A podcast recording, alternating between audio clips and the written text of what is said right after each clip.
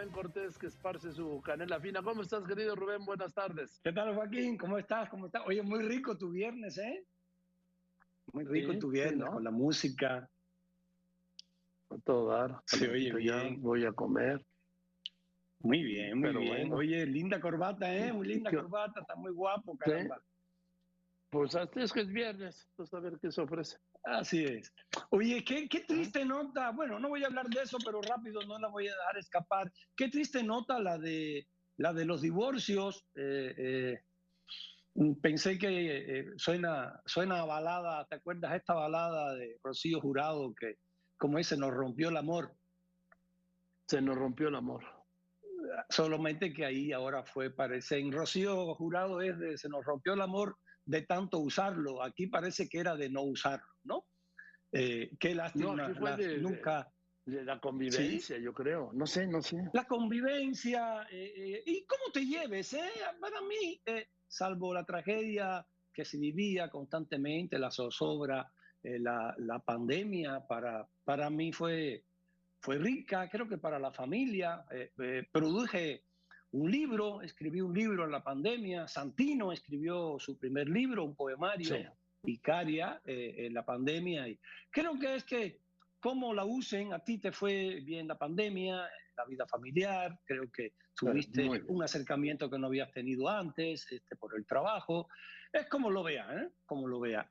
Y quería que escuchar, Joaquín, la entrevista con Hurtado antes, porque eh, quiero hablar del presupuesto, ¿Qué cosa? Eh, eh, vi en el presupuesto, le asignan a Segalmex casi el doble, Joaquín, de lo que desfalcó. O sea, Segalmex, que es lo que le llaman eh, la estafa maestra en este gobierno, desfalcó 10 mil millones de pesos. O sea, y, y metió 10, 12, 15 empresas fantasmas para mover todo eso según la propia Auditoría Superior de la Federación. Y ese dinero eh, lo metió, fíjate, 10 mil millones de pesos los metió en una financiera privada, los metió en un fondo de estos privados, eh, fondos de inversión. O sea, una locura, una locura de dinero y ahora le asignan casi el doble, 18 mil millones de pesos. Es, eh, tú usas mucho tú esto de que, eh, de, que no ha habido un cambio realmente. Este gatopardismo que viene de la novela de Lampedusa, el gato pardo, que consiste en que si quieres que todo cambie, no cambies nada. No, no cambia nada. Eh, al contrario, yo veo que en casos como esto es peor. Y siguiendo los paralelismos, en la llamada estafa maestra del gobierno anterior, eh, que se culpó, a, ahora se ve que de manera injusta, a Rosario Robles, que fue presa tres años por una, por una eh, licencia falsa eh, hecha por un juez. Por suerte ya está afortunadamente libre Rosario. sin embargo, el, el, que era director de Segalmés en este tiempo de este gran desfalco de 10 mil millones de pesos, fue promovido, Ignacio Valle, está promovido, es, tiene un cargo en Segop, en gobernación, Joaquín. Entonces, eh, se oye mucho, hay muchas estas palabras que se oyen y, generalmente no sabemos por dónde lete el agua al coco, este gatopardismo de la novela de Lampedusa, eh, es eso lo que está pasando. Eh, por ejemplo, vi también en el presupuesto, esta es una joya, una perla negra en el presupuesto, el avión presidencial, que no se usa, que debería usarse, el presidente debe moverse en un avión y no hacer esto de los helicópteros de vez en cuando, eh, moverse en un helicóptero con lo peligroso que pueden ser. Bueno, ese avión se compró, lo compró el Estado mexicano, el Estado mexicano lo compró en, la, en el gobierno de Calderón en, ¿cuánto fueron? Eh, caray, 135 mil eh, bueno, están comprando el avión. El Estado mexicano en el presupuesto este está dando mil millones de pesos más, Joaquín, mil millones de pesos más está dando en lo que pide el gobierno ahora, fíjate, en el presupuesto, está pidiendo seis mil millones, seis mil cuatrocientos nueve millones de pesos para que la Sedena compre el avión presidencial.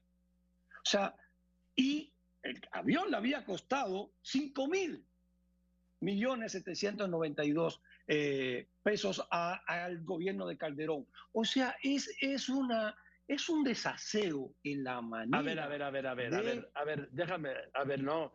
¿Cómo dices tú que, a ver, checa eso de presupuesto? Mira, autorizó 6 mil, autorizó 6.449 millones de pesos para que la Sedena compre el avión. Ahora, la Sedena va a comprar el avión porque va a tener la, la, la El avión es de, el avión es de Banobras y está rentado por el gobierno a Banobras. Claro, en el presupuesto, en el presupuesto está aprobado un dinero para que ese, para que ahora Sedena compre. O sea, el mismo gobierno está recomprando el avión porque ya no lo va a rifar, ya no va a pasar nada. bueno, pues para que veas bueno, falta que se apruebe. Se va a aprobar sin duda el presupuesto de egreso y nada más cuestión de los diputados. Sí, y de mayoría simple. O sea, ya se va a vender el avión. Se lo van a pasar de la bolsa del Banco Nacional de Obras a la bolsa de la Fuerza Aérea a través de la Secretaría de la Defensa Nacional. Es que el análisis del presupuesto es una joya para los medios.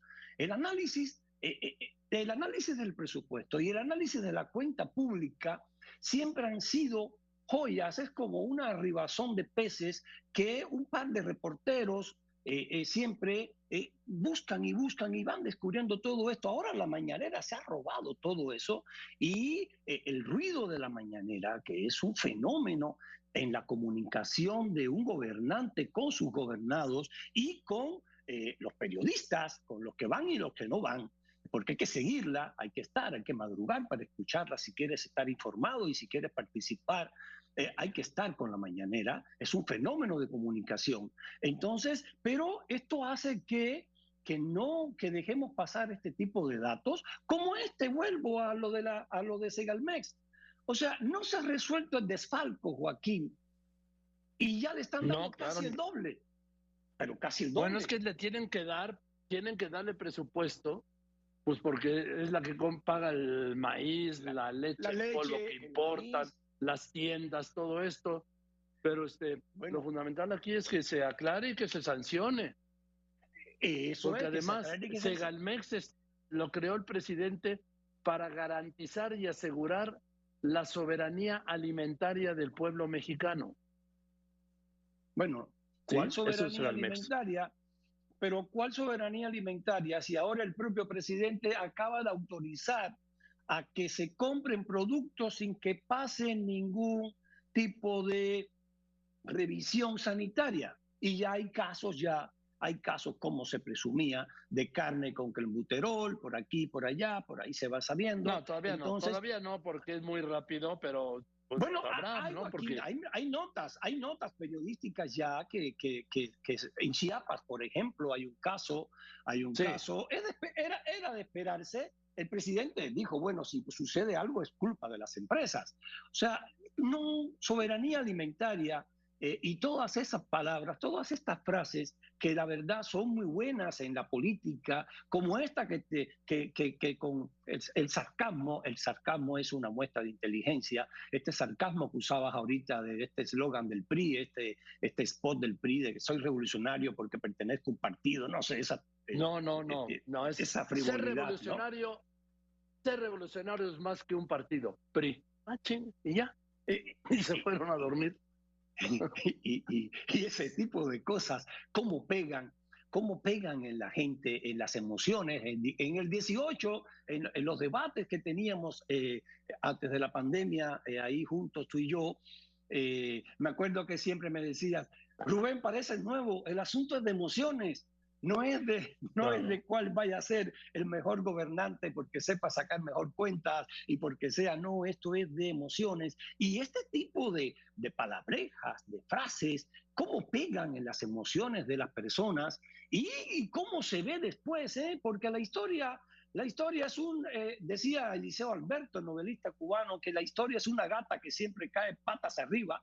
Eh, eh, ahora hay, hay 40 mil venezolanos en, México viendo ver viendo cómo escapan de este tipo de frases, de este tipo de frases. En el año 98 yo cubrí eh, eh, el proceso electoral que ganó Hugo Chávez en Venezuela, después cubrí la toma de posesión el 2 de febrero del 99, y yo me acuerdo que una de las frases que más pegaba entonces era, ya yo no me pertenezco, ya yo no existo, ya yo estoy para ustedes. ¿Y cómo gustó aquello? Aquello fue una maravilla en Venezuela. Todo el mundo lo repetía y hoy hay 40 mil venezolanos en México buscando la manera de sobrevivir. Eh, eh, ¿Cómo hacen daño ese tipo de frases? Claro, la del PRI es muy frívola, es muy mala, es malísima y no va a llegar a ninguna parte, Joaquín, a ninguna parte. En fin. Bueno, Rubecito, pues que la pases bien. Y perdón, voy a, voy a entrenar más con los aparatos, ¿eh? para que no entren llamadas cuando estoy contigo. Es mi momento sagrado. No, no, es muy fácil, Rubencito. No, no toques nada. No toco, no Esa es la regla de oro. ya cuando decía, no toques nada. Déjalo que, que las manos, ¿no? sí, como aquel astronauta, sí. Como aquel no astronauta. nada. Ah, gracias, Joaquín. Bueno, te mando un abrazo, Rubén. Que estés muy bien. Una fiesta contigo. Gracias, Gracias. Rubén. Abrazo. Que estés muy bien.